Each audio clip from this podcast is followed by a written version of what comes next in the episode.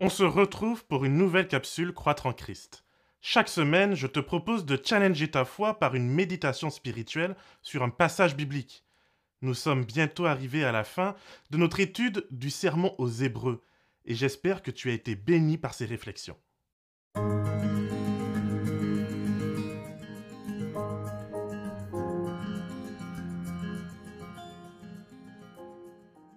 Je suis content de te retrouver pour continuer à puiser ensemble dans la parole biblique. Ce texte, bien qu'imparfait comme le dit Jésus lui-même, est pour moi l'outil que Dieu utilise malgré tout pour parler à mon cœur. Cet outil est un guide, une carte au trésor. Bien sûr, mon trésor est et restera toujours Jésus-Christ. Considérer d'ailleurs le Christ comme le centre de ma spiritualité, comme le centre de ma foi, est pour moi à la fois quelque chose d'excitant, mais aussi quelque chose d'un peu étrange. Jésus, je peux le rencontrer par la prière, par l'observation de la création, par mes contacts avec mon prochain.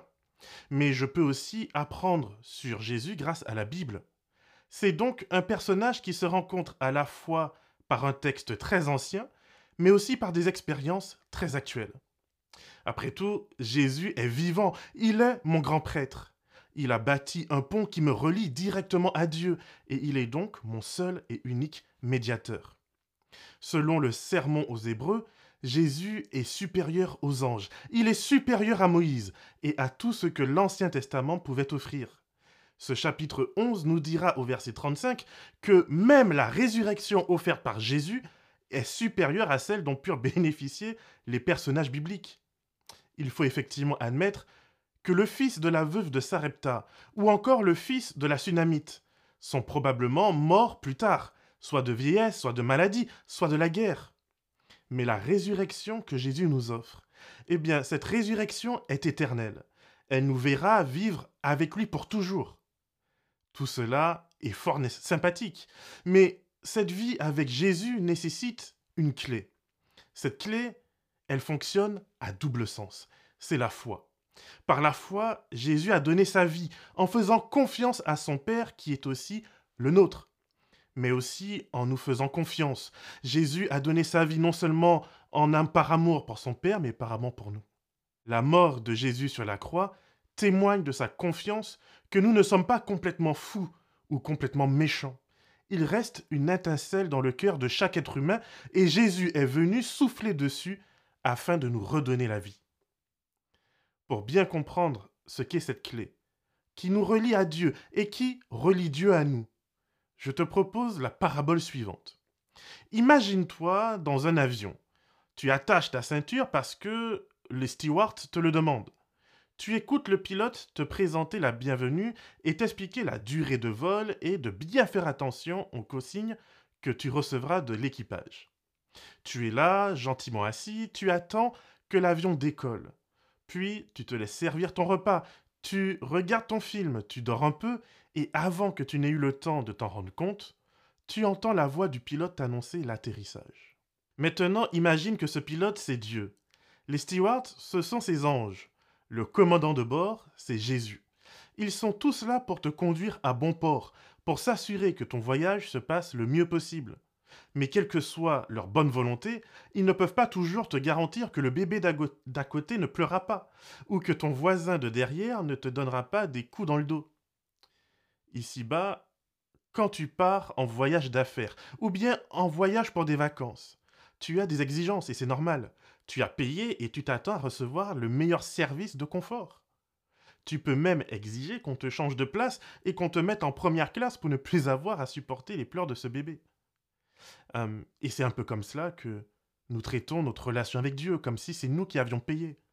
Le ciel est un peu notre destination de tourisme et nous prions constamment pour que Dieu nous assure un voyage all-inclusive et sans turbulence. Mais maintenant, imagine plutôt ceci.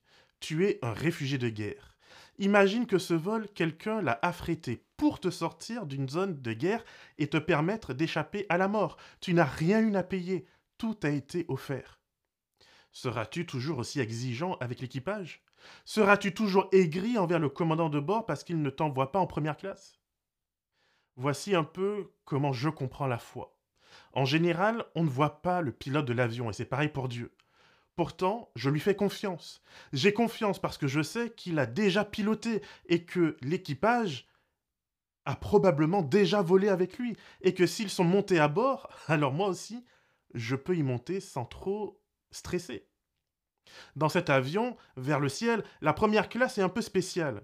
Elle n'a pas pour objectif d'offrir le confort maximal. Mais puisqu'il s'agit d'un avion d'évacuation, cette première classe dispose de lits pour les plus malades, pour celles et ceux qui ont été piétinés par le péché et qui n'arrivent plus à marcher. Revenons à présent à notre chapitre 11.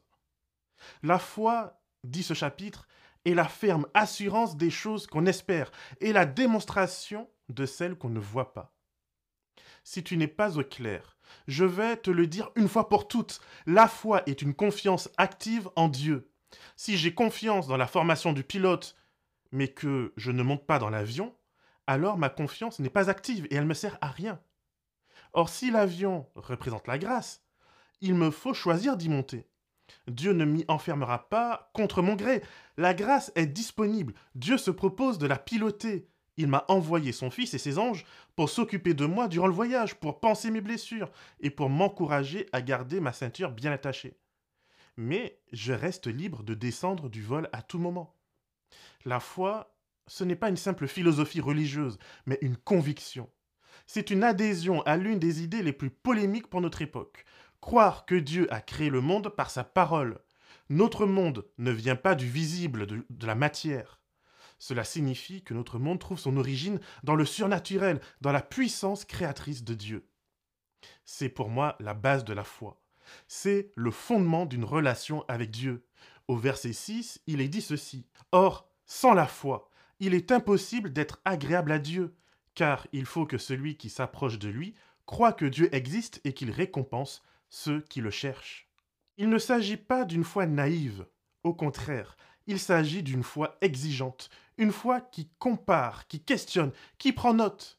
Et c'est justement la raison pour laquelle la Bible existe. C'est la raison pour laquelle elle traverse l'histoire malgré les tentatives de la détruire, d'en limiter la lecture à quelques savants ou carrément de la rendre obsolète. Ce texte est là pour te dire que tu n'es pas le premier à avoir cherché. Tu n'es pas le premier à vouloir croire. Tu n'es pas le premier à te poser la question de Dieu. Croire, avoir la foi, c'est quelque chose de concret. C'est quelque chose qui me demande de faire un pas vers l'inconnu. Je ne peux pas rencontrer l'autre si je reste replié sur moi-même. Je dois oser sortir, je dois oser parler, je dois oser me révéler. Croire, c'est oser répondre à l'appel de Dieu. C'est oser monter dans l'avion. Il ne sera pas toujours possible d'en voir le pilote, c'est vrai, mais tu verras les autres passagers, tu verras les stewards et tu verras le Christ. Ce chapitre aux Hébreux, pour moi, ajoute quelque chose d'extraordinaire. Il va citer l'histoire humaine d'Adam jusqu'à Jésus.